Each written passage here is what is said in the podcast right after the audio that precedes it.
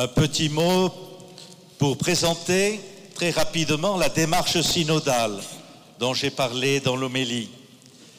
Je vous disais donc qu'elle va se dérouler sur deux ans, de janvier 2016 à janvier 2018. Elle comportera trois temps. Un premier temps au niveau des secteurs pastoraux, des aumôneries, des mouvements. Ce sera l'année 2016. L'enjeu est que cette démarche synodale puisse toucher le plus de personnes possible. Nous préparons l'avenir ensemble. Comme je le disais tout à l'heure, chacun a sa pierre à apporter à l'édification de la vie et de la mission de notre Église. Un questionnaire va être élaboré pour faciliter les expressions personnelles et les échanges. Un des enjeux de notre synode aussi est de pouvoir toucher la tranche d'âge des 25-50 ans, qui sont moins présents dans un certain nombre de nos assemblées.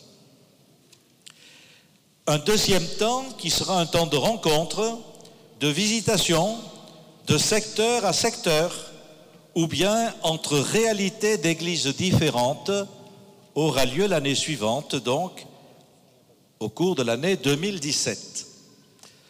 Je crois qu'on a tout intérêt à se rencontrer, à échanger sur nos initiatives et nos expériences. Cet échange est source de dynamisation pour tous, non seulement parce que ça alimente notre imagination pastorale, mais je crois qu'on partage ensemble les fruits que l'Esprit Saint a fait pousser là où nous sommes.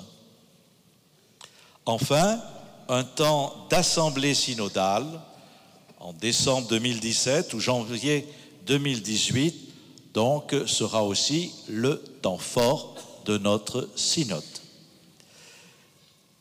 Pour aider à cette marche synodale, ont été mis sur pied une équipe synodale et un conseil synodal. Le conseil est en voie de constitution, presque achevé. Ce qui est prêt aujourd'hui, c'est l'équipe synodale. Donc je vais l'appeler et en même temps pour l'envoyer en mission. Cette équipe synodale est composée de six personnes. Il y a d'abord le père Samuel Volta, le père Jean-Laurent Martin, le diacre Vincent Perron, madame Astrid Gaudry, et puis un couple, Pascal et Chantal Moulonguet. Chers amis, je vous remercie d'avoir accepté cette mission.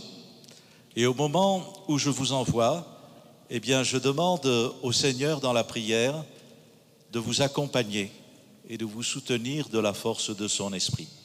Prions le Seigneur.